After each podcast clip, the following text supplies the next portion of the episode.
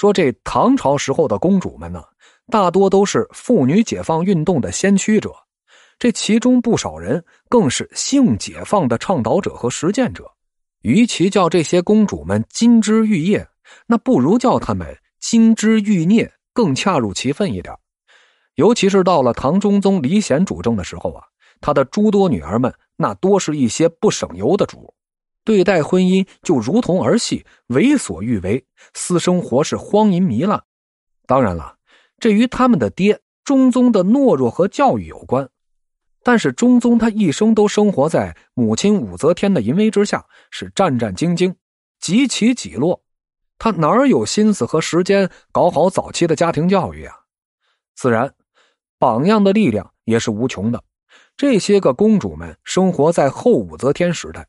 他们的祖母则天女皇和高他们一辈的庶母上官婉儿和韦皇后，那也都是一些风流成性、惯养小白脸、雌性荷尔蒙分泌过剩的主。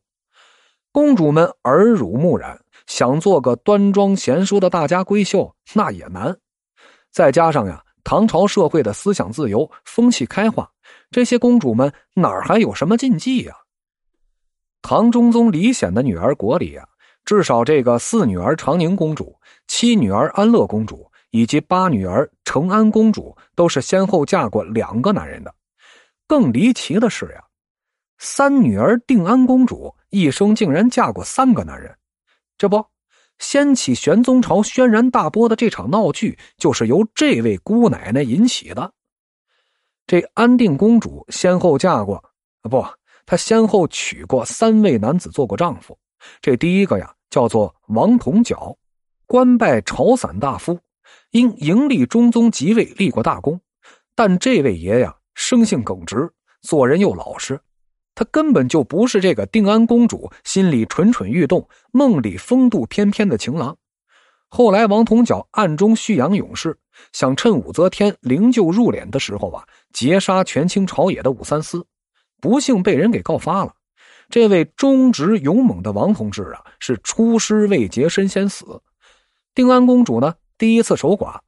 不过呢，定安公主她并不难过，相反还有点庆幸。这样一来，她就可以心无旁骛，由着性子胡来了呀。天上人间，春风几度的日子呀，没过多久，定安公主就迎来了她人生中的第二次婚姻。她的第二任丈夫叫做韦卓。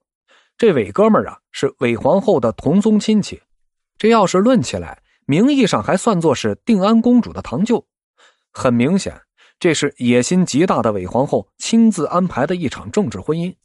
你让这心灵最隐秘的窗户已经打开的定安公主，如何能爱得上木瓜一样的韦卓呢？甚至让曾经短暂在这个无数美男中流连往返的定安公主是特别的恼火。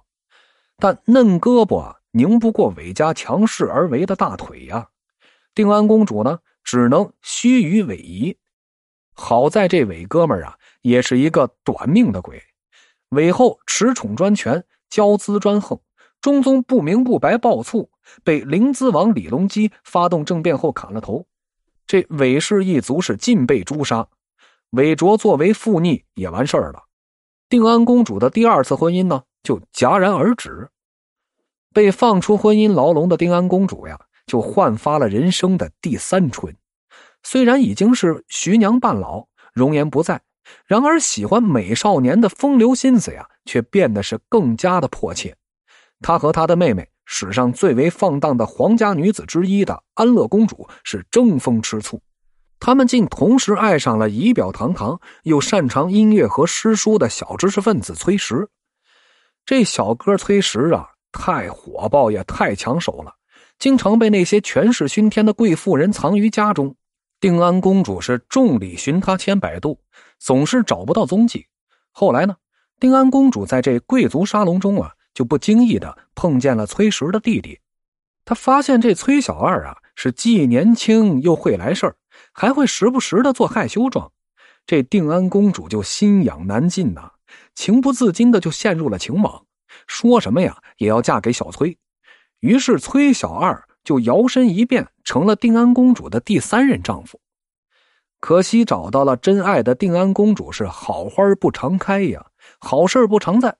或许是老妻少夫由着性子逞能，或许是因为乐极生悲，定安公主与她的少年郎君呢，生活了不到五年的时间，就以一生充满了无限幽怨的塞优那拉生病死掉了。